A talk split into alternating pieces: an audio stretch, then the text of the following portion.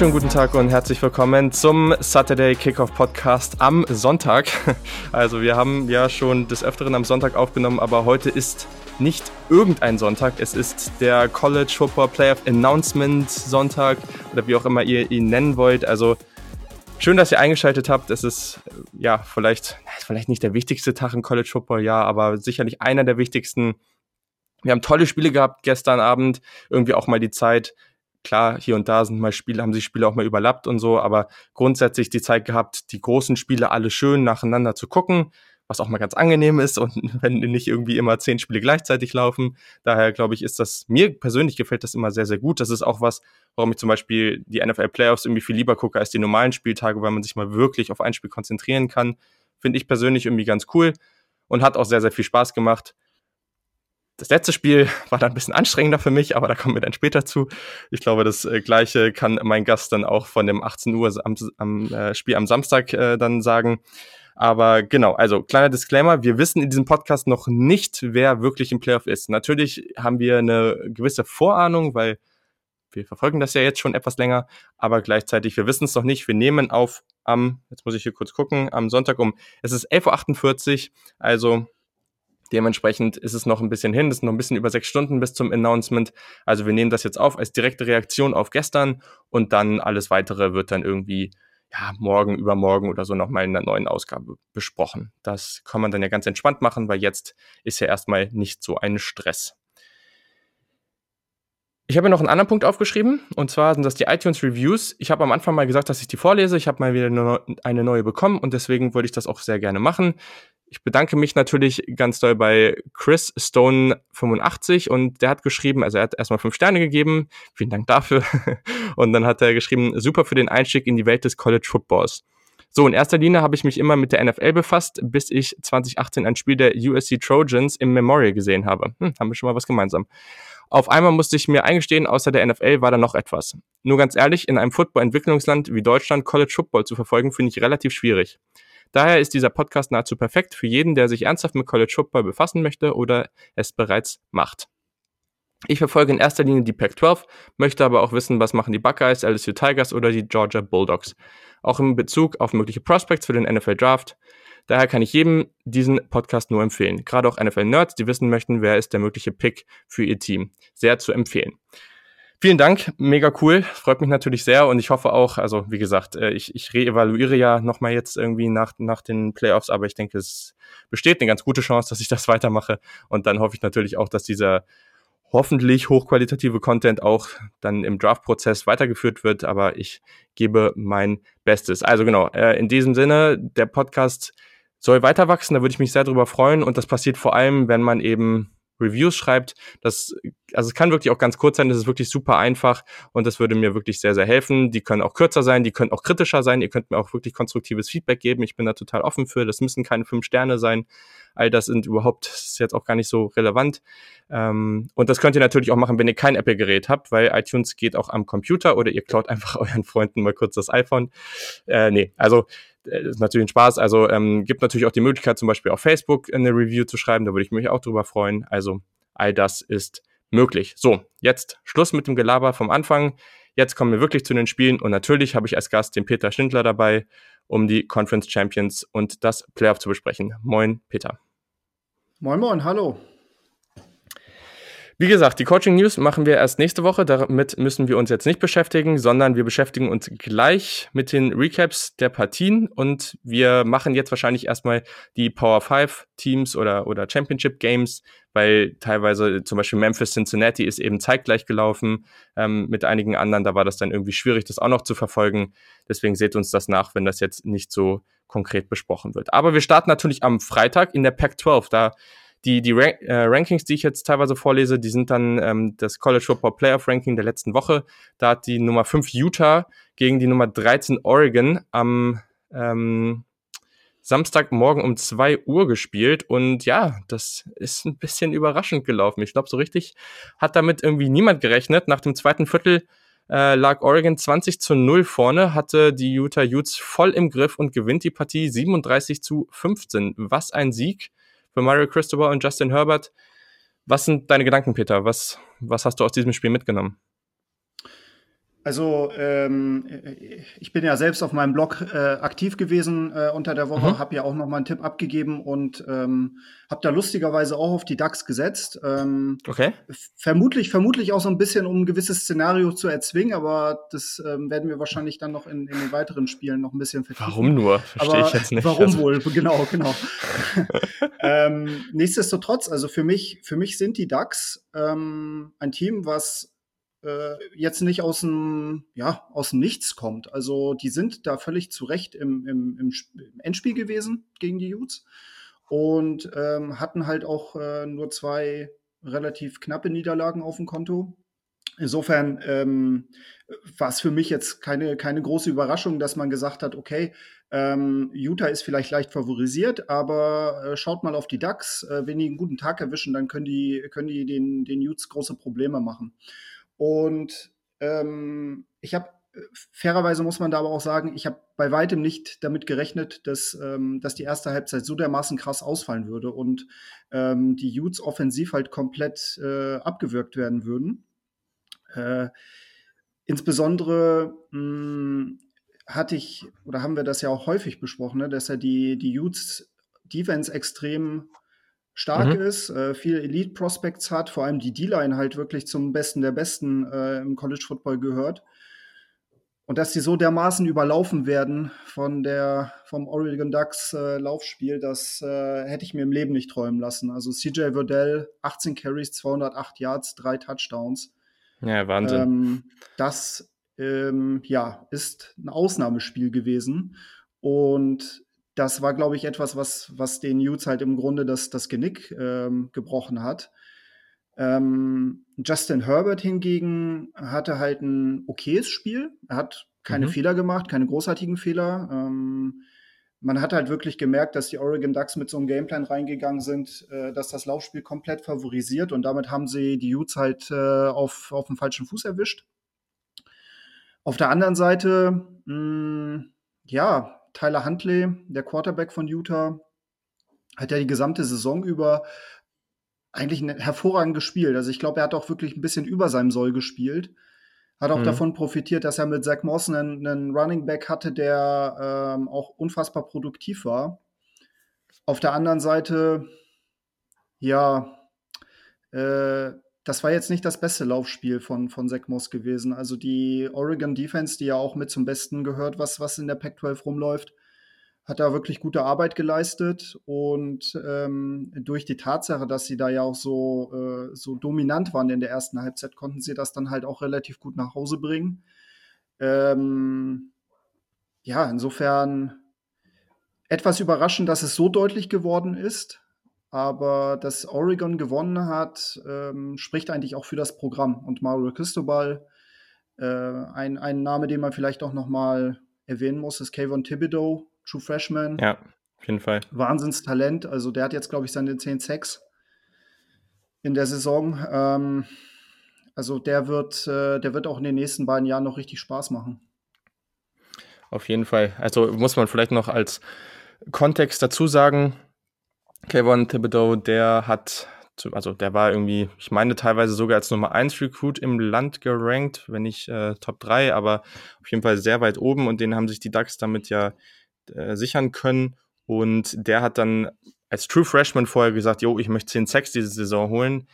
Da haben wir zu Beginn der Saison schon gesagt, ja, okay, der hat Talent und der wird sicherlich auch hier und da mal Zeichen setzen können, aber 10 Sacks als Freshman, ja, okay, ist jetzt schon grundsätzlich erstmal nicht so realistisch. Aber gut, ne? Also, er hat es bestätigt, er kann's und das ist auf jeden Fall ein Wahnsinnstalent. Also ich glaube, wir sprechen später noch über einen anderen Defensivspieler, der in der SEC spielt, der als Freshman gerade sehr, sehr gut ausspielt und ich glaube, da haben wir schon mal zwei Namen für den 2022er Draft, die ganz weit oben stehen sollten. Kann natürlich noch viel passieren bis dahin, aber Wahnsinn. Also ich glaube, das war wirklich sehr, sehr gut, was sie da gegen, gegen Utah gemacht haben. Sie haben das wirklich dominiert. Die Utah Offensive Line hat da wirklich wenig Chance gehabt, das muss man einfach so sagen. Und ja, dann kommt noch dazu, ne, so Spieler wie, also die, die jetzt gut sind, aber die man jetzt nicht so zwingend irgendwie auf dem Radar hatte, dass die jetzt so dominant spielen würden, so ein Brian Breesy zum Beispiel, der ja. Safety Nummer 25, äh, Brady Breesy, sorry, ähm, die, die 25, von Oregon. Wahnsinnsspiel. Also er hat gleich losgelegt mit seiner Interception und dann wirklich tolle Plays in Coverage gehabt, ähm, dann auch im Backfield gewesen und so. Also mit dem habe ich persönlich jetzt überhaupt nicht, äh, überhaupt nicht gerechnet. Und ähm, ja, also so wahnsinniges Spiel. Also ähm, das, das hat mir wirklich sehr, sehr gut gefallen, was der gemacht hat. Ähm, aber also du hast jetzt auch nicht mit dem gerechnet, oder? Also war ich jetzt der Einzige? Nicht, absolut, nein, nein, nein, absolut nicht. Also das war ähm, das sind halt immer so diese Überraschungsmomente, die man dann halt im College Football hat. Ne? Und ja. ähm, wir haben das ja in einer der vorherigen, vorherigen äh, Ausgaben auf jeden Fall schon mal ein bisschen näher äh, besprochen. Nur weil einer Backup ist, bedeutet nicht, dass er wesentlich schlechter ist als ein anderer. So und gerade Freshmen ja. haben ja unfassbar großes Talent. Ähm, nur ist es dann halt manchmal so, dass halt eigentlich immer nur einer spielen kann. Und wenn da einer eine gewisse Erfahrung hat, dann, ähm, dann kriegt er halt in der Regel den Vorzug. Das muss aber nicht bedeuten, dass, wenn, dass ein True Freshman halt überhaupt keinen Impact oder einen schlechteren Impact haben muss. Insofern ähm, finde ich das halt immer interessant und, und ähm, extrem unterhaltsam im College Football mal wirklich neue Namen dann ähm, zu sehen und die dann halt auch zu sehen, wie sie halt einen entsprechenden Impact auf, auf das eigene Team haben. Definitiv. So, jetzt habe ich auch nochmal nachgeguckt. Brady, Breezy, so heißt der. Sorry, das, äh, da hat mein, meine Autokorrektur in meinen Notizen da ein bisschen rumgesponnen und mir zwei verschiedene Namen aufgeschrieben bei zwei verschiedenen Notizpunkten. da war ich gerade etwas verwirrt. und genau, also ich glaube, damit haben wir jetzt schon mal sehr viel angesprochen. Ich glaube, der Punkt, der für mich sehr äh, was heißt überraschend kam, aber das hat ähm, der Samuel von Collective of Ducks ja jetzt auch schon öfter angesprochen, dass das Playcalling bei den Ducks irgendwie nicht so der Wahnsinn war. Und das hat mich am Anfang wirklich überzeugt. Also da waren sehr, sehr coole Sachen dabei. Viele diese Screens, die dann irgendwie aus dem, aus dem, so eine Art Jet Sweep irgendwie so ein Endaround kamen und dann hat er den Ball nicht bekommen, dann hat er ihn irgendwie Herbert mit dem schnellen Pass. Ich glaube, gleich zu Beginn war so ein Play, wo Utah das äh, wirklich, ich glaube, das war auch äh, Blackman, der Safety, der das wirklich gleich äh, gerochen hat ähm, und äh, die erstmal so volles Roder aufgehalten hat, ähm, wenn ich jetzt nicht gerade ganz falsch liege vom Namen her. Ähm, aber ähm, genau, aber der, der ist ja später auch verletzt raus. Das war sehr, sehr bitter, das hat man dann gleich gemerkt. Aber dann nach ein bisschen Anfangsproblem sind die halt wirklich sehr, sehr gut reingekommen. Und das Playcalling gerade zu Beginn, das war auch ein großer Teil davon, dass man so gut in Führung gehen konnte. Das äh, hat auf jeden Fall sehr, sehr geholfen. Und da muss man wirklich sagen, jo, gutes Zeichen für Oregon. Natürlich jetzt ein Problem, dass man jetzt eben noch eine Partie hat und dann ist Justin Herbert weg. Hilft sicherlich nicht, aber ich würde schon sagen, dass dieses Team, dieses Programm jetzt nicht auf einem besonders schlechten Weg ist. Aber genau, also wenn wir auf diese Partie gucken, Oregon gewinnt die erste Halbzeit 20 zu 0, drittes Viertel äh, Utah mit 15 zu 3 und äh, holen wieder so ein bisschen auf. Man denkt sich, okay, jetzt kommen sie zurück und am Ende macht Oregon tatsächlich den Sack zu, gewinnt das letzte Viertel mit 14 zu 0. Und ja, du hast es schon angesprochen, wir haben hier natürlich dann CJ Verdell mit 208 Yards, auch ein, ähm, auch ein Johnny Johnson, der, der hat gut gespielt mit 87 Yards und einem Touchdown. Bei Utah war es eben etwas eindimensional. Also Samson Nakur, der Wide Receiver, der, der Junior, der ja, der hat sicherlich einige Momente gehabt, auch den Touchdown gefangen, der dann ganz wichtig war. Es war wirklich ein toller Pass von, von Tyler Huntley da hinten, der, so ein Fade in die Ecke der Endzone war ja. wirklich schön.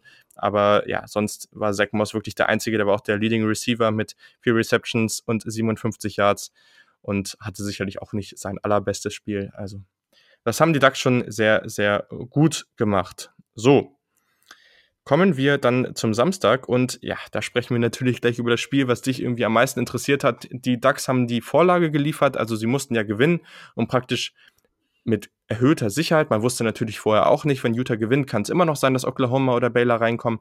Aber grundsätzlich war schon die Aussage, Utah sollte erstmal verlieren. Das haben sie getan. Das heißt, die Tür war ganz weit offen für entweder Baylor oder Oklahoma im Fall, dass Georgia verliert, dass der Gewinner der Big 12 dann eben ins College Football Playoff einziehen kann.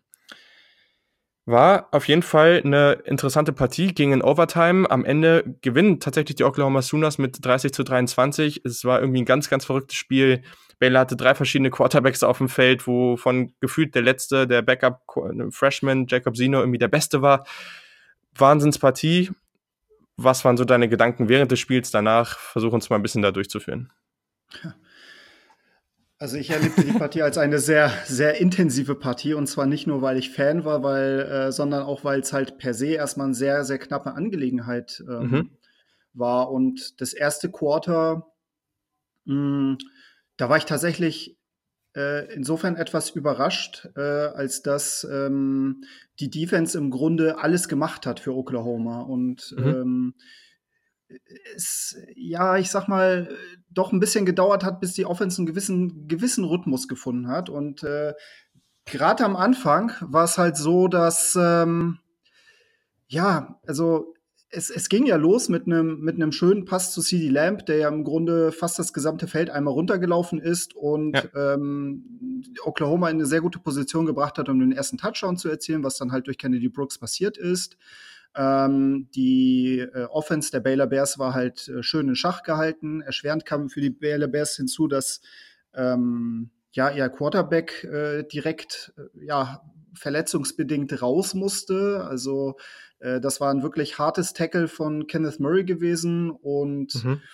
ähm, ja, das, also es war ja nicht mal ein richtiger richtiger Helmet-to-Helmet-Hit zum Glück, sondern ähm, Charlie Brewer ist halt ein bisschen blöd gefallen und hat sich halt den Kopf quasi am Feld gestoßen und ähm, ging erstmal raus, kam dann wieder rein, aber die ähm, die Offiziellen haben dann gesagt, dass er noch mal doch raus solle, um sich äh, untersuchen zu lassen, was vermutlich dann doch die beste Entscheide Entscheidung für ihn war, weil er dann halt auch nicht zurückkam. Also mhm. offensichtlich mhm. war das dann wohl doch etwas schwerwiegenderes Problem und er, er wirkte auch ziemlich angenockt und ähm, wurde halt ersetzt durch Gary Bohannon, ähm, Redshirt Freshman. Man hat aber auch gemerkt, dass äh, Baylor das jetzt auch nicht unbedingt super gut getan hat, weil auch deren Laufspiel war im Grunde dadurch komplett weg. Also ähm, die haben halt nie wirklich einen richtigen ähm, Fuß aufs, aufs Feld gebracht, was das Laufspiel mhm. angeht. Ähm, ja, deren Wide Receiver waren komplett abgemeldet. Also das fand ich schon ziemlich, ziemlich heftig. Mhm. Und dann kam auch noch hinzu, dass ähm, ja, also ähm, eigentlich hatte, hatte Oklahoma das Ganze dann irgendwie im Griff gehabt, aber wie es halt manchmal so kommt, durch so ein paar Freak-Spielzüge ähm, hat es dann Baylor dann doch geschafft, zur Halbzeit dann ranzukommen. Ähm, haben dann das 13, 13 zu 10 erzielt und äh, ich glaube, die einzige positive Erkenntnis, die ich rausnehmen konnte aus der ersten Halbzeit war, ja, äh, Defense hält und Gott sei Dank sind wir nicht mit 21 Punkten im Rückstand. Hm. Okay, ähm, aber wenn wir auf die, also wenn wir nochmal kurz bei der ersten Halbzeit bleiben. Ja da, also du hast es schon richtig angesprochen, so am Anfang, ne, das Tackling gerade bei Baylor war katastrophal, ne, das, das CD ja. Lamb Play war irgendwie ein sehr, sehr gutes Beispiel dafür. Und ich meine, okay, klar, ne, der ist auch noch ziemlich gut und das war der große Faktor auch, dem äh, Christian und ich in der, in der Preview-Folge auch kurz besprochen haben. CD Lamb war im letzten Spiel nicht dabei. Jetzt war es dann aber ja schon so, dass diese Baylor Front und allgemein die Defense danach im zweiten Viertel dann schon irgendwie ein das sah so ein bisschen aus, als ob sie dann den, den Schlüssel gefunden haben, um, ja.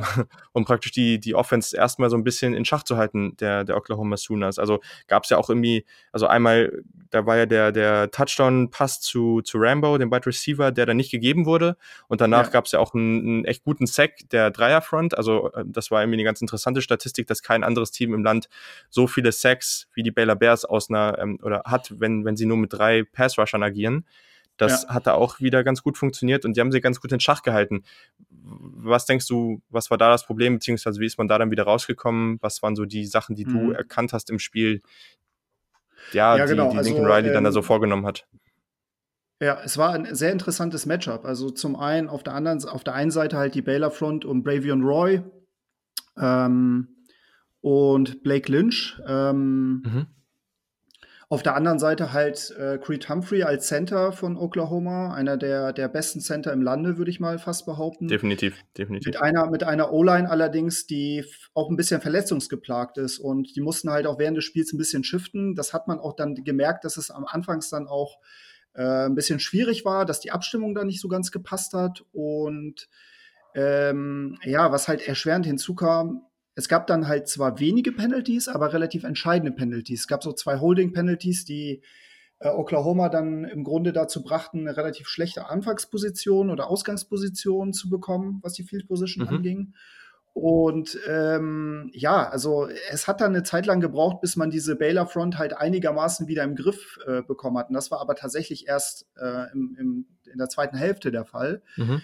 Ähm, ich, ich, würde aber mal so weit gehen zu sagen, da ist relativ viel Filmmaterial, ähm, interessantes Filmmaterial dabei, was bestimmte Duelle angeht zwischen dieser Baylor Front und der Oklahoma O-Line, weil ähm, die sich da wirklich den ganzen Tag über ähm, ja, ein extrem intensives Duell geliefert haben. Und gerade Creed Humphrey ähm, hatte teilweise sehr, sehr gute Momente gehabt, sehr, sehr gute Blocks mhm. gehabt. Teilweise ähm, wurde er da aber auch ein bisschen allein gelassen und äh, man hat dann doch das Potenzial dieser, äh, dieser D-Line auch gesehen. Insofern, ähm, ja, Symbolbild für das ganze Spiel, würde ich jetzt fast sagen. Definitiv, definitiv. Okay, gut. Und dann, genau, zweite Halbzeit war dann irgendwie auch äh, weiterhin relativ unterhaltsam. Ähm, später kam dann eben der Moment, wo dann der dritte Quarterback noch reinkam, Jacob Zino für Baylor. Der hat ja ganz gut vorgelegt, würde ich mal sagen. Das ja. war ganz okay, was der gespielt hat. Also irgendwie war sehr überraschend. Also klar, seine Statistiken jetzt, zwei von 659 Yards, ein Touchdown, aber der war halt auch zwei von zwei für, weiß ich jetzt gar nicht mehr, also irgendwie ähm, über, über 100 Yards, weil seine ersten beiden ja. Pässe wirklich auch Big Plays waren, die sofort angekommen sind. Mhm gepaart damit, dass, dass Matt Rule da wirklich ein tolles Playdesign auch rausgehauen hat. Also das, das kann man sich wirklich schön angucken. Und äh, ja, irgendwie hatte ich das Gefühl, dass Jacob Zino so als Passer einfach, da war ein ganz anderer Zip hinterm Ball, die Pocket Presence so als Passer einfach nicht gleich wegzurennen, sondern das war irgendwie eine ganz, das war irgendwie was ganz anderes. Also das, da hat man gleich ja. einen ganz, ganz tollen Unterschied gemerkt. Also, ne, klar, ist, ist, ein, ist ein Freshman, aber jetzt auch nicht so, dass, also es war auch ein Forster, ist jetzt nicht, dass es jetzt irgendwie hier so ein Two-Star Quarterback Prospect war, so der, der kann schon was, aber das war dann doch irgendwie sehr, sehr überraschend und hat dann den ganzen Spiel nochmal so einen neuen Schwung mitgegeben. Ähm, dann am Ende konnte man sich aber eben, gerade das auch in Bezug auf die Overtime, da war es dann irgendwie dann doch wieder eine relativ eindeutige Sache. Und das ist der größte Punkt für mich, den ich aus diesem Spiel, glaube ich, mitnehme. Das ist die Oklahoma Defense. Weil die mit einem unglaublichen Speed gespielt haben. Die haben so viel Druck ausgeübt, gerade in der Verlängerung. Das hat mich unglaublich aufgeregt, auch dass irgendwie Baylor nicht geschafft hat, Jacob Sino da irgendwie in eine Position zu bringen.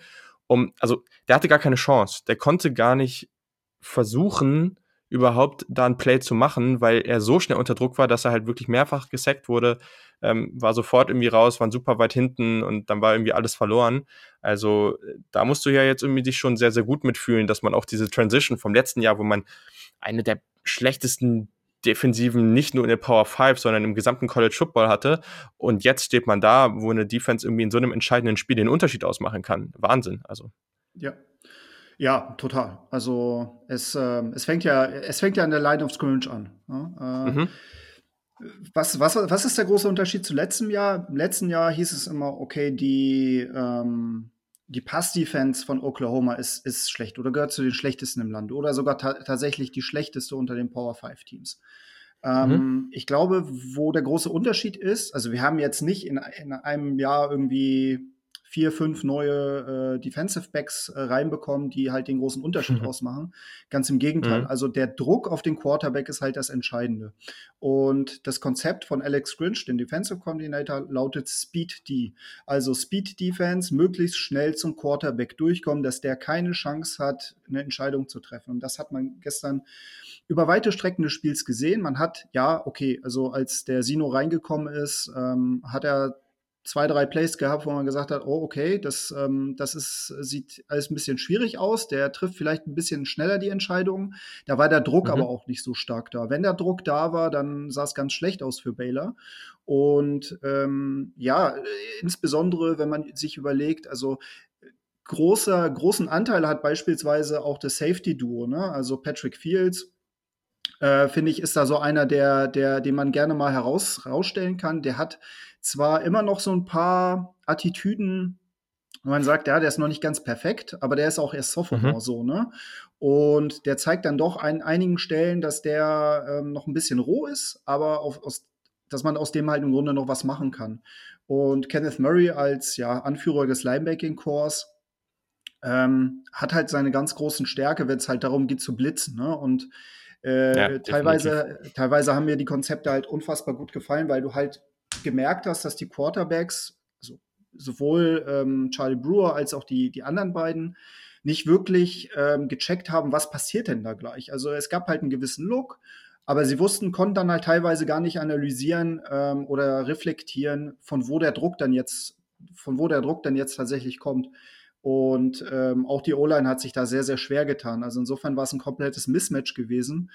In der Overtime, ähm, ja, das war, also ich hätte damit nicht gerechnet. Das war so ein bisschen so ein Flashback zum letztwöchigen Virginia-Virginia Tech-Spiel, wo ähm, der Quarterback da es halt auch nicht geschafft hat, irgendwie in entscheidenden Moment irgendwie was rauszubekommen. Und ähm, ich bin zufrieden mit der Defense, definitiv. Sie ist zwar noch ein bisschen inkonstant, also sie schafft es bei weitem nicht irgendwie über die gesamte Saison äh, diese Leistung abzurufen. Und gegen Kansas mhm. State war es zum Beispiel ein Meltdown gewesen ähm, aber wie gesagt, darauf kann man aufbauen. Es fehlt noch ein bisschen was zur absoluten Spitze, aber die Entwicklung gefällt mir extrem.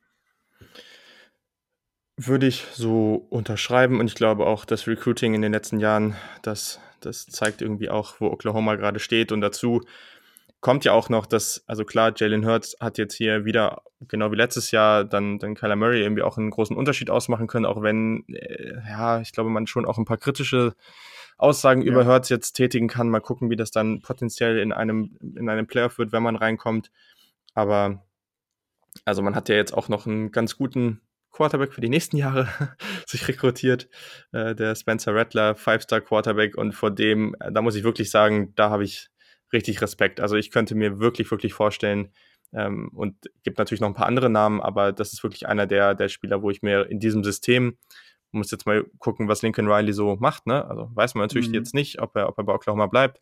Aber ja, ich kann mir richtig vorstellen, dass diese Oklahoma Offense mit so einem Freshman dieses Mal, ne, das ist ja, der, oder, ne, also ist jetzt der große Unterschied, dass man jetzt immer nur Spieler für ein Jahr hatte. Also, ne, Kyler Murray ja. und, und, ähm, ja. und Jane Hurts und, und so, ne, also, oder zumindest für eine kurze Zeit. Und der würde ja. dann halt wirklich ganz jung da anfangen und wirklich ein paar Jahre da haben. Ich kann mir richtig vorstellen, dass das die auf ein ganz neues Level hebt und wirklich die die Big 12 und vielleicht auch den College Football richtig auseinandernehmen. Aber ich bin mir relativ sicher, da hättest du nichts dagegen. Absolut nicht. Sehr gut. Okay, also äh, Playoff-Implikationen machen wir noch mal am Ende kurz. Aber mhm. genau, danach um 21.30 Uhr haben natürlich auch noch Cincinnati gegen Memphis gespielt. Da können wir jetzt nicht so viel zu sagen, dadurch, dass wir früh aufnehmen und natürlich dann primär Georgia gegen LSU geguckt haben. Ich habe vorher noch gesagt, oh, wir können auch eine halbe Stunde im ASC Championship Game reingucken. Pustekuchen, dadurch, dass die Big 12 ins, in die Overtime gegangen ist, war das dann leider doch nicht mehr drin. Am Ende gewinnt Memphis 29-24, haben aber lange tatsächlich, also es war, das Spiel ist oft hin und her gegangen, ich glaube vier, fünf Mal irgendwie Lead Change äh, kurz vor Schluss hat, hat Cincinnati sogar auch noch geführt. Also war doch deutlich knapper, als wir es, glaube ich, gesehen haben. Aber ich würde es, glaube ich, an dieser Stelle dabei belassen. Memphis wirklich tolle Saison. Der Head Coach, der Head Coach Mike Novell verschlägt es jetzt wohl nach Florida State. Aber genau, das ist dann etwas für eine weitere Ausgabe. Denn um 22 Uhr war auf dem Papier zumindest vielleicht äh, das interessanteste Spiel des Abends. Das war die Nummer vor, äh, Nummer vor, die Nummer vier, die Georgia Bulldogs gegen die Nummer zwei, die LSU Tigers. Und ich glaube, wir hatten uns alles vielleicht ein bisschen knapperes Spiel äh, erhofft, aber die Burrowmania oder wie auch immer man es nennen will, äh, Joe Burrow hat wirklich wieder einen massiv einen rausgehauen. Der Typ ist einfach so, so, so gut und er sieht so komfortabel aus. Am Ende gewinnen die LSU Tigers 37 zu 10, führen irgendwie schnell 17 zu 3, äh, verschießen am Ende sogar noch ein Field Goal, also am Ende der, der ersten Halbzeit und ja, also es ist irgendwie eine unglaublich eindeutige Partie und ja, also ich glaube, Joe Burrow, der, der kann laufen, der kann gut passen, hat irgendwie seine eigene Johnny Manziel äh, Impersonation dazwischendurch gehabt. Also unglaubliches Spiel wieder. Aber genau, kannst du nochmal sagen, was dir so aufgefallen ist, auch bei Georgia, weil ich glaube, so wie die angefangen haben, war ja eigentlich relativ überraschend. Also vom Playcalling war das ja eigentlich ganz spannend und man konnte darauf hoffen, dass das vielleicht doch eine, interessantere Partie wird. Ja, ähm, absolut. Also sie haben, sie haben ja versucht, äh, Jake Fromm ja relativ früh auch tief äh, werfen zu lassen. Genau, ja, ähm, genau. Also ich, ich gehe mal davon aus, dass das, äh, dass das so ein Plan war, um die LSU Tigers auch ein bisschen ähm, ja, zu erschrecken.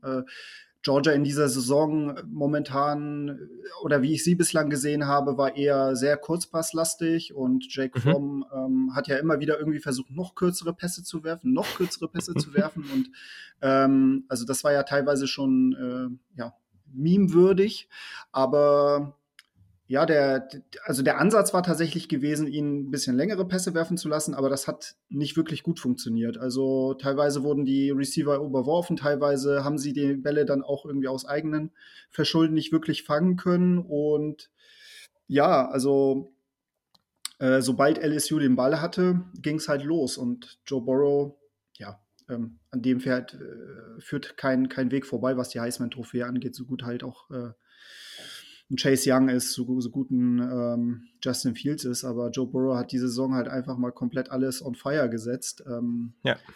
Das, das, äh, das ist so, so ein bisschen so eine Entwicklung, die ich, die ich hätte auch äh, Jake Fromm zutrauen, hätte zutrauen können, aber das, das war es das war's definitiv nicht. Und ähm, ja, wenn du dann halt im Grunde noch im Receiving Core halt einen Justin Jefferson, Terrence Marshall, Jama Chase hast, ne, da brauchst du dir eigentlich auch keine, keine ja. Gedanken zu machen. Was Wahnsinn, die da teilweise Wahnsinn. gefangen ja. haben, ist, ist schon nicht mehr, äh, ist schon nicht mehr christlich. Und, also, und dann gab es ähm, ja auch noch diese Situation, wo, wo Georgia auf einmal irgendwie gar keinen Druck ausgeübt hat und genau, Burrow genau, da, also das eine Mal stand er ja, glaube ich, sieben, acht Sekunden ja, da hinten rum. und sorry, also du kannst, ja. du kannst irgendwie die besten Defensive Backs überhaupt haben so lange kann vor allem diese Receiver keiner covern. Also das kannst du echt nicht erwarten. Absolut, absolut. Also ähm, da, da kann ich auch echt noch mal empfehlen, ähm, schaut euch noch mal diese Szene bei Twitter oder so an äh, und achtet mal auf, äh, auf die O-Line der, der, äh, der Tigers. Ähm, also das ist, was Passblocking angeht, ähm, schon, schon extrem beachtlich. Man muss sagen, natürlich, der Druck war da ähm, begrenzt. Ne? Das war ja, also diese, mhm. diese Three-Man-Rushes, da hätte man relativ schnell sehen können, das wird nichts. Ähm, aber da haben sie viel zu lange dran festgehalten. Und das ermöglichte natürlich die Tigers in der ersten Halbzeit relativ weit nach vorne zu hüpfen. Ähm, du hast es ja schon erwähnt, sie haben ja sogar noch zum Ende der, der ersten Halbzeit noch ein Field Goal ver, verschossen. Damit wären sie halt im Grunde mit 14, ähm, nee, mit, Ja, die hätten, äh, die hätten höher führen genau, müssen. 17 Punkten, genau, mit 17 Punkten hätten sie zur Pause äh, führen können. Ähm, ja, aber wenn man sich dann auch die zweite Halbzeit anguckt, also äh, man hatte an keiner Stelle wirklich irgendwie äh, den Eindruck gehabt, da ist noch ein Aufbäumen von, Bull, von den Bulldogs zu sehen. Die haben ja in der zweiten Halbzeit haben sie ja noch den, den George Pickens zurückbekommen, der ja in der ersten mhm. Halbzeit äh, aus, ausgesetzt hat aufgrund einer Sperre. Ja, und deren Receiving Core ist da einfach auch ein bisschen zu dünn, um um da halt wirklich dann noch was dafür zu sorgen. Außerdem wurde ja auch noch erwähnt am Anfang der Partie, dass ja der Grant Talbot wieder fit ist. Der hatte ja Probleme mit seinem Knöchel gehabt. Ähm, ja, und das hat man dann auch entsprechend gesehen. Also ich habe ja, glaube ich, noch im vorletzten, in der vorletzten Folge gesagt, dass sich die Tigers ihr Defensivspiel für die Playoffs äh, aufheben. Scheint ja was dran zu sein. Also ja. so wie sie gestern gespielt haben, war das schon ziemlich beeindruckend. War deutlich besser, hast du recht. Ja, genau. Also bei Georgia kann man noch dazu äh, hinzufügen, ich glaube, gesehen zu haben, dass sie dann schon teilweise, wo du jetzt auch vom äh, Three-Man-Rush geredet hast, dass sie teilweise in der Tight Front waren. Das ist irgendwie ein ganz ja. interessantes Konzept. Da kann ich nur, das wollen wir jetzt hier nicht weiter auseinandernehmen, da kann ich nochmal auf Snap die Football Show ähm, hinweisen. Da habe ich am Anfang der Saison, ist echt schon ein bisschen hin, da müsst ihr wahrscheinlich ein bisschen zurück ähm, zurückscrollen oder einfach James fragen. Aber James Wiebe, der, der ja mit da bei der Snap Football Show ist, mit dem habe ich da irgendwie gesprochen und da haben wir mal ein bisschen länger über so taktische Einflüsse vom College Football auf die NFL geredet. Da ging es auch mal um die Tight Front, also da haben wir das ziemlich genau auseinandergenommen. Also wer da noch mal Interesse hat, da auf jeden Fall noch mal reinhören. Aber genau, also also interessant fand ich wirklich am Anfang, wie, wie sie dieses Spiel angegangen sind mit vielen Deep Shots. Problem war leider, dass, also die Receiver waren ja frei. Das Problem war eigentlich, dass Jack Fromm, und das eigentlich haben wir auch zu Beginn der Saison immer gesagt, Jack Fromm hat gute Passgenauigkeit und das ist das, was sein Spiel auszeichnet. Das war da überhaupt nicht da. Er hat wirklich die mhm. freien Spieler verfehlt. Das hätte das Spiel auch irgendwie ganz anders starten lassen. Vielleicht wäre es da noch anders gelaufen. Aber das hat wirklich, wirklich nicht funktioniert. Ähm, es gab auch Momente, wo die Georgia Defensive Backs irgendwie, ich glaube, es war Ende zweites Viertel, da haben sie wirklich hervorragend so drei Viertel, drei Plays hintereinander, ganz, ganz tolle Plays in Man-Coverage gemacht. Das war wirklich, also Defensive Back-Arbeit auf allerhöchstem Niveau. Ja. Aber das kannst du eben nicht konstant halten. Das ist das Problem. Also wenn du nicht selber die Punkte machst, dann hältst du das gegen diese LSU Offense nicht konstant durch. Und dann hast du es natürlich gesagt, auch nochmal, die haben Joe Burrow, die haben diese ganzen Receiver, die Offensive Line hat gut gespielt, aber wir müssen auch auf diese Defense verweisen. Sie lassen hier zehn Punkte zu. Okay, Georgias Offense nicht besonders stark, auch irgendwie muss man auch irgendwie zur Kenntnis nehmen. Aber also da ist schon viel Talent. Also, ne, also gerade so Linebacker-Core, ähm, dann natürlich die, die Secondary mit Grant Delpit, der deutlich besser gespielt hat, da stimme ich dir zu, hat natürlich auch diesen einen Sack gehabt und da sieht man wieder diese unglaubliche Athletik, die der mitbringt. Bei dem Play hat sich äh, Jack Fromm dann auch verletzt, musste kurz raus, das sah auch nicht so gut aus, ist aber später mhm. ja wiedergekommen. Und dann ein Name, den man sich unbedingt merken muss, Derek Stingley. Also oh, ja. Wahnsinn. Also äh, Cornerback Freshman, True Freshman, hm, Five-Star-Recruit war sehr, sehr hoch gerankt. 24-7 äh, äh, Sports, die, dieser Recruiting-Service, die haben am Ende auch nochmal gepostet und das hatte ich damals auch schon gesagt, ähm, als wir über LSU in der Preview gesprochen haben, dass die ihn so als äh, ja, bestes äh, Cornerback-Prospect seit ihrer eigenen Aufzeichnung irgendwie so wahrnehmen und das hat er in diesem Spiel gezeigt. Einfach wahnsinnig. Also in, in Coverage dieses, dieses dieser Break zum Ball hin, dann auch, also gerade die zweite Interception, die war unreal. Also wirklich, wie, wie der da rein ist, die Route mitgelaufen hat, beziehungsweise eigentlich noch praktisch vorhergesehen hat, wo es hingeht ähm, und dann eben diesen Ball gefang, gefangen hat. Zwei Interceptions, ähm, einfach auch schon jetzt von der Statur und, und von der Größe natürlich einfach auch ein, äh, der bringt einfach elitäre äh, Bedingungen oder, oder ja, die, diese elitären Dinge mit, die einfach ein Cornerback haben sollte, um auf dem allerhöchsten Niveau zu spielen. Und ich glaube, wir können schon jetzt davon reden. Das Prospect meinte ich eben, Kevin Thibodeau, dem, über den werden wir sicherlich sehr hoch sprechen, auch im, wenn es um den 2022er Draft geht. Aber der, das andere Prospect ist definitiv Derek Stingley, weil Wahnsinn. Also als ja. unglaubliches Cornerback-Prospect und ich glaube, also es würde mich so sehr überraschen, wenn der über die nächsten Jahre nicht nachlegt. Und es ist ich, ich werde weiterhin meine Hand ins Feuer für Ohio State ins Feuer legen, wenn es darum geht, äh, wer ist DBU, weil ich schon der Meinung bin, dass, äh, dass es da einige sehr, sehr gute Spieler gerade gibt ähm, ne, in der NFL, ne, Marshall Lattimore und Co. Ähm, und natürlich haben wir dann ähm, natürlich jetzt auch noch Jeff Okuda und sowas, der vielleicht der allerbeste von den ganzen DBs ist, die da in den letzten Jahren durchgekommen sind. Da gibt's viele gute Spieler. Aber also was, was LSU da Jahr für Jahr durchhaut, also ist echt krank. Also unglaublich, genau. unglaublich gut und sie setzen sie eben auch so gut ein, dass sie die in die Position bringen, um solche Leistungen zu bringen. Okay, jetzt Auf bin ich Fall. fertig damit. Also, die, ähm, äh, also ich meine, klar, recruiting-technisch äh, ist der Staat Louisiana natürlich äh, Gold wert, was, was äh, mhm. so Talente in der Defensive angeht.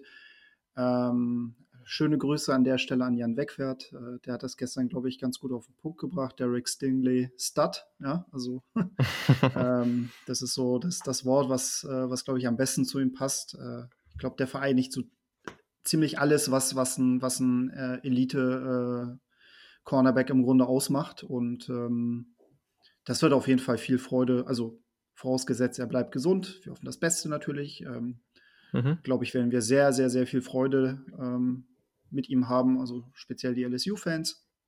Ähm, genau, und vielleicht noch mal so ein Fun Fact, was heißt Fun Fact, aber so eine Geschichte, die mir noch aus der, aus der äh, ja, Preseason im Grunde noch so im Kopf hing, äh, ist die Tatsache, dass äh, Ed Orgeron, der Head Coach von den LSU Tigers, nicht wirklich sattelfest war zu, zu Anfang der Saison. Es gab da durchaus mal Stimmen, die gesagt haben, so, ah, ist das denn der Richtige? Also insofern ähm, dann auch noch mal gerade, also ich finde ihn unfassbar cool. Ähm, wer ihn einmal hat reden hören, der weiß, wovon ich spreche. ähm, nee, aber er ist auch ein super Coach und ich glaube, dass er auf jeden Fall jemand ist, der, der zu diesem Programm super passt. Insofern freut es mich für ihn auch noch mal ganz besonders, dass, ähm, dass er so eine ähm, ja, tolle Mannschaft hat, dass er daraus so viel gemacht hat, dass, äh, dass auch gerade das Passspiel im Grunde für die LSU Tigers in dieser Saison so unfassbar gut, elitemäßig, konstant war. Ähm, wirklich Hut ab. Genau, stimme ich auf jeden Fall zu. Und äh, genau, man hat ja jetzt auch schon des häufigeren gehört, Joe Brady, der Passing Coordinator, der jetzt neu dazugekommen ist, der auch eine große Rolle bei der Entwicklung dieser Offense gespielt hat. Den der ist natürlich sehr, sehr begehrt, diese Offseason, würde ich jetzt mal so annehmen. Ja. Haben auch schon des Öfteren gehört. Aber es heißt wohl aus LSU rein auch, dass sie ihm, dass sie bereit sind, ihm viel, viel Geld zu bezahlen, dass er, dass er dort bleibt. Und er hat das jetzt auch nochmal bestätigt. Und ja, also wenn sie schlau sind, machen sie ihn irgendwie, keine Ahnung, zum ja. OC oder sie machen irgendwie alles, dass er bleibt, weil diese Entwicklung, das äh, kam nicht irgendwo her. Ich glaube, das ist schon sehr, sehr beeindruckend. Natürlich hatten sie auch die Spieler dafür, aber letztes Jahr oder in Offseason haben wir noch über Jamar Chase und Co. geredet, die eben ihr Potenzial nicht aufs Feld bringen und auf einmal tun sie es. Also mhm. da ist sicherlich auch schon eine gewisse Korrelation zwischen diesen beiden Dingen. Und hast es eben nochmal gesagt, du hast einen Shoutout an Jan ähm, getan, gerufen, wie auch immer wir es nennen wollen.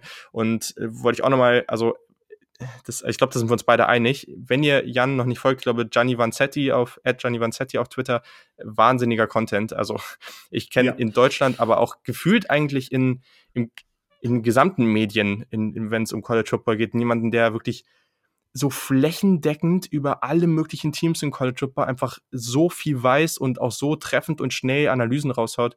Also wenn ihr Bock auf College Football habt und ihm noch nicht folgt, dann macht den großen Fehler, tut das unbedingt. Ähm, Shoutout an, an Jan, wirklich sensationeller Content, den du hier Tag ein, Tag ausbringst. Da muss man einfach mal Danke sagen, weil ich glaube, das ist echt unglaublich cool und eine tolle Bereicherung für den College Football. Absolut. Genau, so haben wir das auch. Und ja, jetzt noch kurz in die ACC, bevor es dann in die Big Ten geht. Ich glaube, ACC müssen wir nicht so viel drüber sprechen.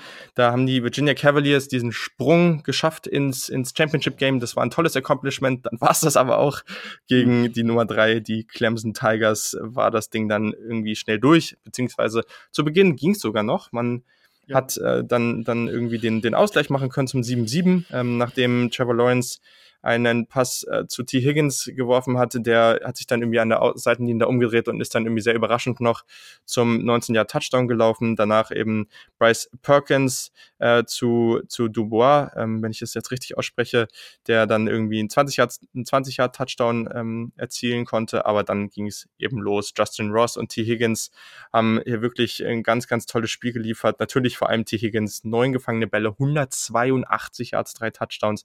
Wahnsinniges Spiel. Spiel. Ähm, Trevor Lawrence hat gut gespielt und es ist mir wieder mal aufgefallen, ich vergesse das immer. Das gleiche bei Joe Burrow, der ist schon relativ mobil. Aber es gab auch dieses eine Play, wo Lawrence dann irgendwie in der, in der Read-Option den Ball rausgezogen hat. Und also der hat echt Speed, der Junge. Der hat echt Speed. Mhm. Wahnsinn. Also, ähm, klar, also Virginia hat das irgendwie ganz solide gemacht. Äh, 9 und 4 stehen sie jetzt, ähm, aber genau, genau wie die, wie die LSU Tigers. Ähm, ja, hat man, hat man jetzt hier die 13 und 0 Saison komplett gemacht. Äh, wahnsinnig, was die, was die Clemson Tigers über die letzten Jahre abreißen. Ich glaube, man kann von, von Dabo, dem, dem Head Coach, äh, Dabo Swinney, der, von dem kann man halten, was man will. Ich glaube, der hat auch schon in der Vergangenheit so ein paar Zitate rausgehauen, wo ich definitiv nicht so mit übereinstimme. Aber was da auf dem Footballfeld und als Head Coach macht, unglaublich. Clemson wirklich war ein Team, was nicht besonders relevant im College Football war. Und jetzt, wo sie stehen, ja, ganz, ganz toll. Sie gewinnen 62 zu 17 und sind dementsprechend auch sehr, sehr sicher und sehr verdient im College Football Playoff. Ähm, kann ich nichts hinzufügen. Also vielleicht noch mal die Tatsache, dass es jetzt die zweite Saison hintereinander ist, wo sie komplett ungeschlagen durchgehen. Mhm. Also äh, ich glaube, dieses Ergebnis 62 zu 17 spiegelt aber auch so ein bisschen ähm, den Abstand zwischen den Clemson Tigers und den Rest der gesamten ACC wieder. Ähm, mhm. Was aber, ich sag mal, kein Problem oder es dürfte eigentlich, also man kann es halt den Clemson Tigers nicht, äh, nicht vorwerfen. Ne? Wenn man halt gut ist, wenn man halt gute Arbeit leistet und wenn man halt deutlich gewinnt, dann muss man sich dafür bei weitem nicht entschuldigen. Nee. Aber äh, wir hatten es wir hatten's ja auch schon in der letzten Woche thematisiert, was den Rückblick auf die Rivalry Week anging. Und zwar ist ja Virginia der siebte Vertreter der ähm, ACC Coastal, der jetzt im Grunde äh, diesen Cycle komplett gemacht hat, was, die, was den Gewinn der ACC Coastal angeht. Und das spricht ja nicht unbedingt für Stärke so. Und ähm, für mich sind die Clemson Tigers national gesehen auf jeden Fall äh, ein Team, was auch locker in der SEC mithalten könnte. Was auch, mhm. also ja, rein spielerisch, Fall. geografisch nicht, aber äh, in, der, in der Big Ten locker mithalten könnte. Und es gab ja zur Mitte der Saison so ein paar kritische Stimmen, die gesagt haben, ah, okay, guck mal, hier gegen, gegen äh, North Carolina habt ihr euch sehr, sehr schwer getan. Ja, da hatten sie mal einen schlechten Tag gehabt, sie haben aber das Spiel gewonnen. So, das unterscheidet sie von vielen anderen Programmen, wie beispielsweise Florida, Penn State etc., wo, wo es dann heißt, okay, die haben dann mal einen schlechten Tag und verlieren das Ding dann auch so oder verlieren mhm. sogar zwei Spiele. Und bei Clemson ist das nicht der Fall. Die sind unfassbar konstant und wenn man sich jetzt auch noch mal die Recruiting-Klasse für nächstes Jahr anguckt, ja, da, da wird da es keinen Abbruch geben. Auf gar keinen Fall. Das ist genau das, was ich gerade geöffnet habe. Sehr, sehr gute Transition. Peter, das läuft hier. ähm, Wahnsinn. Also ich, ich lese das jetzt mal vor und dann wissen wir, wie es weitergeht bei, bei Clemson. Sie haben nämlich jetzt schon den Nummer 1 Recruit im ganzen Land, Brian Breesy, und das ist äh, der Nummer 1 Defensive Tackle, der, der bereits zugesagt hat, committed hat, dann sind sie mit relativ hoher Wahrscheinlichkeit, zumindest beim dritten Spieler und beim Defensive End Nummer, Nummer 1 Defensive End im Land Jordan Birch im Rennen committed haben. Außerdem der Nummer 2, der Nummer 2 Defensive End Miles Murphy, der die Nummer 4 im Land ist. Äh, die Nummer 5 hat ebenfalls eine ganz hohe Wahrscheinlichkeit, äh, dass er bei Clemson landen wird. Das ist der Inside Linebacker Justin Flow, auch ein Five-Star. Das würde schon mal heißen, dass vier der fünf besten Spieler im Land zu Clemson gehen, was, also das ist schon ein bisschen unfair. Das Und ist unfair. Dann geht es aber noch weiter. Dann ist nämlich an Nummer 13 auch noch der Nummer 1 Quarterback, der, der zugesagt hat. Dann ist an 16 der Nummer 3 Running Back, der zugesagt hat. Dann ist an 24 der zweite Defensive Tackle im Land. An 26 der dritte Cornerback. Also das geht, also ist Wahnsinn. Also das sind das sind jetzt alles Five Stars, die ich vorgelesen habe. Wenn ein Team mal zwei, drei, vier Five Stars bekommt, ist das schon krass.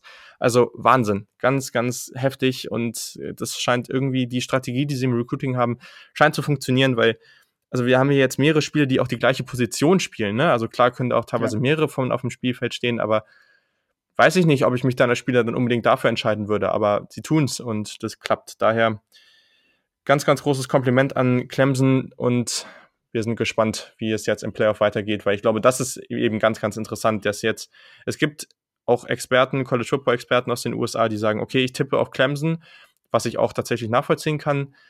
Und gleichzeitig haben sie aber das schwächste Programm gehabt und jetzt irgendwie wieder diesen Vergleich zu haben, wie gut sind sie wirklich gegen die Teams, die eben einen schweren Schedule hatten, das ist eine der spannendsten Fragen, wie ich finde, wenn es jetzt um das Playoff geht.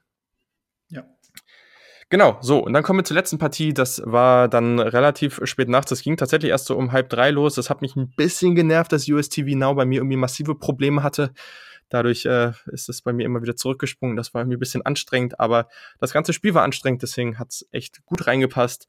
Es war natürlich Ohio State, die Buckeyes haben im Big Ten Championship Game gegen die Wisconsin Badgers gespielt. Und das ging sehr, sehr merkwürdig los. Damit hat so irgendwie keiner gerechnet. Wisconsin gleich sofort im ersten Drive Touchdown erzielt, sind da durch wie Butter durch diese, durch diese Defense.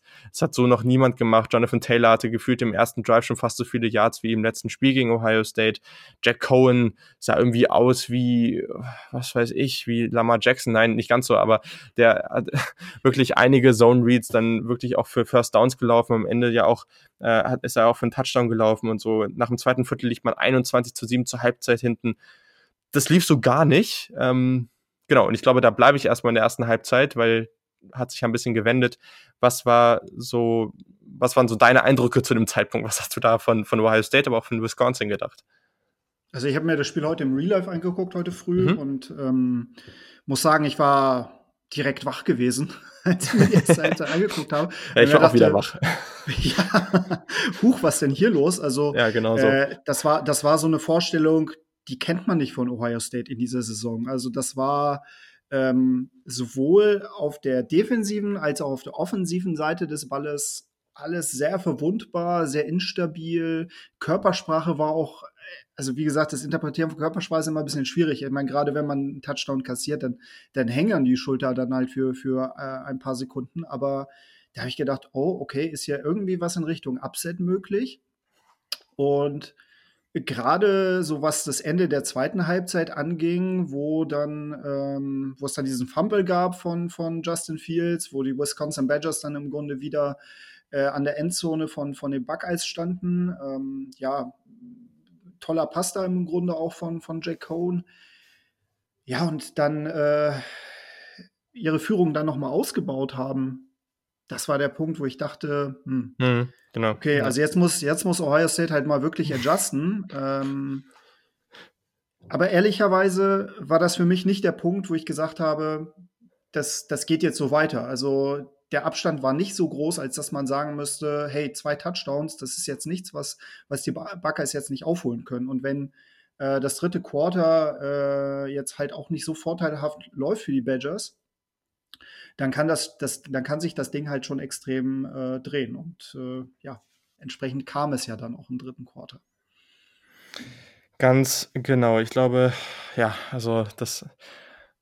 Ich habe ganz gemischte Gefühle zu diesem Spiel, weil ich habe vorher auch, ich war ja auch bei mh, hm, den, den Jungs von College Football Germany im Podcast und ich glaube, ich meine, ich habe es auch hier irgendwie mal kurz angesprochen, dass ich schon irgendwie denke, dass Ohio State deutlich mehr Talent hat und dass ich schon denke, dass sie deutlich gewinnen, aber am Ende irgendwie mir auch vorstellen kann, also irgendwie rechne ich trotzdem jedes Jahr wieder mit so einem komischen Spiel, mit einem Spiel, was nicht ganz ideal läuft und das gab es dieses Jahr einfach noch nicht. Und auch weil man dieses Jahr deutlich sicherer damit sein kann, sie haben ganz anders gespielt als in den letzten Jahren. Mit, also es war einfach, sie waren natürlich immer gut, aber nicht so gut. Das Talent war nicht so in allen Bereichen des Teams so präsent. Aber es hat mich dann irgendwie auch nicht überrascht, dass es jetzt an diesem Punkt kam. Man hat irgendwie gemerkt, das Team war nicht ganz fit. Ähm, Jeff Okuda war ja auch lange draußen.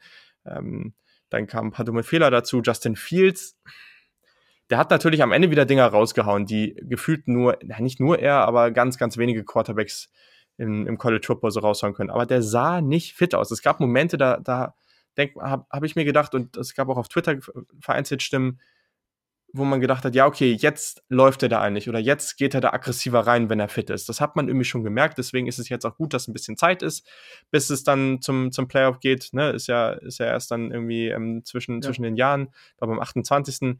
Ähm, also dementsprechend ist, ist dann noch ein bisschen Zeit. Also das, das war dann auch, auch ganz wichtig, aber man hat irgendwie überhaupt nichts gebacken bekommen. Also diese Front von Wisconsin hat wirklich gut gespielt und ja, ich glaube, das äh, war teilweise dann schon irgendwie, also mich hat schon überrascht, wie das Ganze aussah. Also, dass das vielleicht ein Back and Forth ist, dass es irgendwie unentschieden zur Halbzeit steht, dass beide Teams irgendwie mal wieder Punches raushauen können. Okay, hätte ich natürlich auch nicht ideal gefunden, aber gut.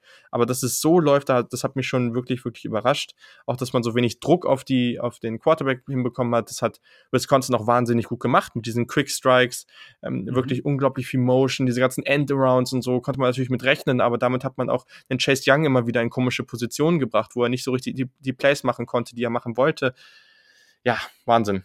Aber zum teilweise Glück hat man die auch gedoppelt, teilweise hat man die auch gedoppelt oder yeah. teilweise hat auch schon gesehen, dass man irgendwie fast mit drei Mann äh, im Grunde in, in Gewahrsam genommen hat. Ähm, also der Respekt war ja schon riesig groß, aber äh, ja, also eigentlich ist es auch schon eine relativ gute Strategie, den halt einmal zu neutralisieren, was zwar die anderen ähm, Spieler der D-Line im Grunde äh, zu mehr Möglichkeiten bringt, aber die sind halt doch noch mal eine Stufe vielleicht unter seinem Talent. Insofern ja. ähm, ist, das, ist das stellenweise ganz gut aufgegangen. Ja, ja definitiv. Aber genau, also zweite Halbzeit ging dann irgendwie gleich ganz anders los. Da sind sie, hat Ryan Day und die Coaches der Buckers haben, haben die Spieler dann irgendwie gut eingestellt. Man ist da wirklich sehr, sehr explosiv rausgekommen. Und das war wieder so ein typisches Play, da hat man zum einen gemerkt, die Mobilität von Justin Fields ist irgendwie dabei, aber genau in dem Moment, wo er dann eigentlich stark unter Druck war, wo er dann eben nach links, glaube ich, aus der Pocket rausgelaufen ist, da Chris Olave dann aber auch reagiert und das macht er unglaublich gut. Der hat nicht aufgehört, der hat das Play nicht abgeschlossen, sondern ist eben dann tief gelaufen. Wahnsinn, wahnsinnig guter Pass dann von Fields, 50 Yards. Also das hat dann irgendwie gleich diesen Drive gut gestartet. Dann J.K. Dobbins mit noch einem guten Lauf. Und dann, ja, dann hat äh, Jeremy Ruckert einen rausgehauen, würde ich sagen. Also der war sehr, sehr offen in der, in der Endzone. Justin Fields gar nicht mit so einem perfekten Pass. Ich hatte eigentlich schon fest damit gerechnet, dass der schön über ihn drüber segelt und dachte, hm, okay, mhm. shit, das war jetzt irgendwie unnötig. Damit eine Riesenchance äh, verpasst. Aber Ruckert mit dem sensationellen One-Handed-Catch richtig, richtig stark und das ist eben auch das, was man von ihm erwartet hat. Five-Star-Prospect, dieser Tight End, der nicht als Blocking-Tight End bekannt ist, aber der hat jetzt diese Saison zumindest vereinzelt, wie eben auch in dieser Situation, gezeigt, was er kann. Und das war ganz, ganz wichtig in der Situation. Genau, weiterhin dann KJ Hill, der in diesem Spiel die, den All-Time Ohio State-Rekord aufgestellt hat für Receptions hat dann eben auch noch sehr, sehr gut gespielt, war ein wichtiges Target für Fields, hat dann auch noch zwei Touchdowns gefangen. Auch da gab es wieder beim zweiten Touchdown diese Situation, wo Fields irgendwie aus der Pocket raus ist, unter Druck war und Hill gut reagiert hat und das Zusammenspiel funktioniert hat. Und das war dann irgendwie dann doch wieder ganz überzeugend. Es ist eigentlich ganz witzig, weil ich meine, ich habe sogar irgendwie 34, 35, 24 oder sowas getippt. Also es war dann irgendwie relativ nah an meinem Tipp auch dran. Ich hatte es mir natürlich ein bisschen anders vorgestellt, aber man konnte defensiv dann eben auch wieder einen raushauen. Das muss man eben sagen. Die Defense, ne, es gab trotzdem noch ein paar Plays, die man zugelassen hat, aber auch Damon Arnett ähm, hat da ein paar gute Plays bei Slants gemacht. Ähm, Okuda war auch wieder dabei. Die Aggressivität defensiv war wieder eine andere. Ähm, ein Spieler, den man da definitiv nennen muss, ist natürlich äh, der Defensive Tackle Cornell, der, der da in der ersten Halbzeit schon fast den einen Sack hatte, den er dann, wo Jack Cohn ihn dann irgendwie entwischt ist. Aber in der mhm. zweiten Halbzeit hat er ihn dann bekommen und der hat wirklich guten Druck durch die Mitte bekommen. Das war wirklich, wirklich gut. Und so gewinnt man dann doch relativ eindeutig, zeigt, dass man defensiv stark ist und ich, ich frage jetzt mal dich, wie gehst du, also wie fühlst du dich mit Ohio State jetzt nach diesem Spiel im Vergleich zu wie du dich davor gefühlt hast? Also ich, äh, ich halte es nach wie vor für ein sehr komplettes Team und ähm, dass sie jetzt mal eine Halbzeit äh, schwach gespielt haben, ist für mich aus meiner Sicht kein Indikator dafür, dass sie jetzt in irgendeiner Art und Weise geschwächt in, in die Playoffs gehen. Also so, solange sie ihre Playmaker gesund da haben und wie du schon gesagt hast, es sind ja jetzt noch ein paar Wochen, bis es halt losgeht, drei Wochen, glaube ich, ähm, dass man seine, seine Wunden lecken kann und dass mhm. man halt auch vielleicht so ein bisschen die Schlüsse draus ziehen kann. Ähm, ich muss aber sagen, dass die, dass die zweite Halbzeit ähm, dann doch wieder gezeigt hat, dass, dass sie halt auf einem sehr hohen Level spielen und unfassbar komplett sind als, als Footballteam. Äh, sicherlich hat es, äh, hat es sicherlich auch da, da, damit zu tun gehabt, dass Wisconsin dann auch schwerwiegende Fehler gemacht hat. Also dieser äh, Fumble da beim, mm, beim Punt war halt so mit die entscheidende Situation. Dann haben sie noch danach ein Field Goal äh, verpasst. Ähm, nichtsdestotrotz, nichtsdestotrotz, also Wisconsin ist äh, in der Big Ten ein unfassbar starkes Team. Äh, die sind ja jetzt auch nicht umsonst in die äh, in das Finale reingekommen und insofern ja, das äh, Ohio State, ich glaube, wir sind da auch, oder stellenweise bin ich da auch ein bisschen geblendet, was, was so die, die Performances der, der Wochen davor angeht, weil das war, also ich glaube, das Level kannst du dann halt auch nicht so halten, dass du alles irgendwie mit 40 mhm. Punkten Unterschied wegballerst. Ähm, jetzt wird es aber drauf ankommen, im Grunde zu gucken, wie es jetzt in den Playoffs aussieht. Also, äh, wen bekommt man da? Und äh, ich traue dem Team aber auf jeden Fall äh, zu, dass, dass, dass, sie das, dass sie das Endspiel erreichen können. Also gar keine Frage. Also neben LSU aus meiner Sicht tatsächlich vielleicht das kompletteste Team. Okay. Ja, und ich glaube, das ist ein ganz wichtiger Punkt. Wir haben hier wirklich wieder das Wisconsin-Team gesehen, das Michigan 35-14 geschlagen hat. Also auf der einen Seite genau. fühle ich mich jetzt deutlich unsicherer, aber ich glaube mit Ohio State, aber ich glaube, das liegt eben auch daran, dass man als Fan dann immer schnell irgendwie verunsicherter ist, als, als wenn man da wirklich objektiv drauf guckt. Aber Wisconsin hat sehr, sehr gut gespielt. Das war ein toller Gameplan. Die haben super dominante mhm. Spieler in diesem Team. Also das darf man jetzt auch nicht ignorieren. Das ist wirklich ein sehr, sehr gutes Team. Und ja, also das muss man vielleicht noch einfach mal dazu sagen, ist jetzt nicht, ist jetzt nicht so eine Situation, wo man sagt, oh, hm, ja, hm. Also Ohio State hat sich jetzt hier mega, mega, äh, also war jetzt irgendwie mega überraschend. Das war absolute Katastrophe, dass man das gemacht hat. Es gibt vielleicht Leute, die das so denken. Ich gehöre nicht dazu, weil ich Wisconsin schon für ein gutes und sehr physisches Team halte. Ja. Ähm, mit Jonathan Taylor, einen hervorragenden Running Back. Also das sind Sachen, äh, das, das ist sehr, sehr gut. Aber genau, also in Hinblick auf die Zeit, weil ich weiß, dass du los musst, ähm, jetzt noch ein ganz, natürlich, wir müssen ganz kurz über das Playoff reden. Hau noch mal deine Einschätzung raus. Was denkst du, wer ist drin? Wer wird heute Abend äh, die Plätze bekommen? Und genau, vor allem natürlich in Hinblick auf Oklahoma und wer potenziell da irgendwie noch reinsneaken könnte.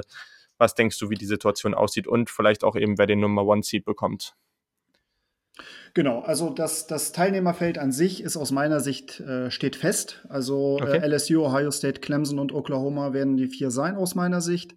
Ähm, ich habe tatsächlich noch mal ein bisschen drüber geguckt, wer jetzt noch in den Top 25 halt drin ist oder wer da halt ähm, ja ähm, noch die Möglichkeit hätte, ein Überraschungsteilnehmer zu sein, aber das sehe ich nicht. Also dafür ist das, dafür ist es für Oklahoma auch zu, zu optimal gelaufen. Die Niederlage für, äh, für Utah war zu herb. Äh, auch Georgia hat sich in keinster Weise so verkauft, als dass man sagen müsste, ah, ein zweites SEC-Team. Ja. könnte man noch mit reinnehmen. Ich muss auch fairerweise sagen, ich halte immer noch sehr, sehr viel für Alabama. Dass die halt so weit abgerutscht sind, verstehe ich nicht, kann ich überhaupt nicht nachvollziehen. Die haben zwei knappe Niederlagen gegen, ähm, gegen wirkliche Top-Teams. Ja, sie haben jetzt nicht das Beste vom Besten gespielt, aber ähm, aus meiner Sicht sind die da auch tatsächlich ein bisschen ähm, ja, reingestolpert. Die Verletzung von Tour tut natürlich weh, aber hätten sie gegen Auburn gewonnen, wären die auf jeden Fall noch in der Konversation gewesen. Und da wäre ich mir bei weitem nicht so sicher, ob Oklahoma dann an vier ähm, platziert worden wäre. Und äh, wo ich dann schon dabei bin, äh, also ich sehe Oklahoma äh, an Position 4, äh, Clemson an 3 und das Einzige, wo ich mir tatsächlich so ein bisschen unsicher bin, ist der Number One und Number Two Seed. Hm, also wenn ich tatsächlich sehe, so die letzten, die letzten zwei Wochen, zwei, drei Wochen, würde ich tatsächlich sagen, ah, okay, LSU hat schon irgendwie seinen Case gemacht, äh, Nummer eins gerankt zu werden. Auf der anderen Seite spricht die, äh, das Resümee für Ohio State, weil sie halt noch einen äh, Top 25 Sieg mehr mhm. haben. Ähm, und per se halt auch da besser ausgesehen haben. Äh, also ich würde sagen, äh, Ohio State wird an 1 gerankt trifft dann entsprechend auf Oklahoma und LSU an Nummer 2, aber es würde mich jetzt auch nicht groß überraschen, wenn das Komitee das anders sehen würde. Ja, das sehe ich ähnlich, ja. Also ich glaube, du hast das schon sehr treffend analysiert. Wir haben jetzt hier drei Teams, die 13 und 0 sind. Ich glaube, hm. also es ist immer noch ein Unterschied, was für ein Resümee haben die Teams und wie, was hält man von den Teams. Und ich glaube, das ist auch der Punkt, ja. Wie bewerten Sie das jetzt? Gucken Sie strikt auf das Resümee? Gucken Sie jetzt mehr auf so Statistiken, S&P Plus und all diesen ganzen Kram? Oder gehen Sie halt mehr damit, okay, Eye-Test, welches Team ist wirklich am besten? So. Wir haben jetzt hier nicht mal die Situation, wo man irgendwie vermeiden will, dass zwei SEC-Teams sich wieder gleich am Anfang treffen. Gut. Das ist aber sicherlich auch ganz, ganz gut, weil man dann eine ehrlichere Platzierung hat ich glaube trotzdem, also äh, du hast recht, von, vom Resümee kann man dafür argumentieren. Auch ich glaube nicht, dass es ein großer Faktor ist, aber bei Ohio State haben wir eben auch alle drei Non-Conference-Gegner ähm, jetzt im Championship-Game gespielt. Das ist sicherlich auch irgendwie ganz mhm. nett. Damit hat man irgendwie da ja. auch einen ganz anderen Faktor als andere Teams. Aber ich glaube trotzdem, dass LSU nach dieser Leistung an eins äh, landen wird. Also ich kann, ja, es ist einfach das Gefühl gerade bei LSU ein ganz anderes als bei Ohio State. Das würde ich auch verstehen, auch wenn ich es natürlich andersrum lieber hätte, weil äh, gegen Clemson im Halbfinale muss jetzt halt nicht unbedingt sein. Aber ja, also ja, es ist ganz, ganz schwierig. Also ich muss sicherlich auch nochmal drauf gucken, was sind eigentlich die coolsten Matchups, die man ge gerne haben würde. Das äh, ist natürlich auch nochmal sowas, aber ja, also der Punkt, den, den, den ich cool finde, den du angesprochen hast, gestern kam dann auch mal so ein bisschen Spruch auf, okay, was passiert eigentlich, wenn Wisconsin jetzt gewinnt? Können die vielleicht doch noch reinrutschen? Und wie mhm. sieht das so aus? Und ich glaube, wenn wir auf Teams wie Alabama gucken, ich habe es gestern im, im Zwischen, also während des Spiels, ähm, während des Big 12 Championship Games ähm, getwittert, ähm, ich sehe nicht, dass das, das Oklahoma oder ich, ich sehe einige Teams auf dem Feld als besser an als Oklahoma. Ich glaube, dass auch Alabama selbst ohne, ohne Tour ähm, der bessere Gegner wäre. Ich würde immer noch Alabama als Sieger gegen Oklahoma tippen, wenn sie gegeneinander spielen würden. Ähm, aber trotzdem ist es natürlich schwer zu argumentieren, dass sie, dass sie jetzt hier eben reinkommen. Ähm, Oklahoma als, als Big 12, als Conference Champion, als, ähm, als Team mit nur einer Niederlage mit 12 und 1. Ich glaube auch, dass wir da relativ sicher sind bei den vier Teams, die da, die da reinkommen.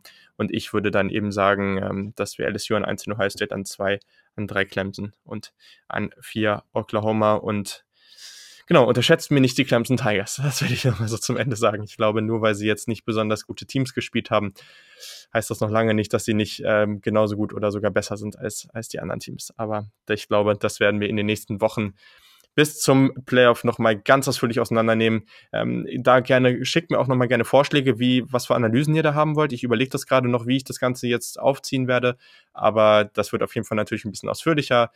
Mal gucken, es wird natürlich auch ein paar Vorstand auf Bowls und sowas geben, ähm, aber ich persönlich möchte mich da eigentlich lieber ein bisschen ausführlicher mit dem, mit dem Playoff beschäftigen, als jetzt irgendwie jedes einzelne kleine Bowlgame da extrem auseinanderzunehmen. Aber genau, da gerne auch nochmal Vorschläge schicken. Vielleicht wollt ihr auch konkrete Analysen zu vielen Bowl-Games, dann sagt mir das und dann machen wir das. Also ist ja hier ein Community Approach, habe ich ja schon oft genug gesagt und werde ich auch so weiter durchziehen. So, hast du noch was? Oder du musst jetzt eigentlich auch los?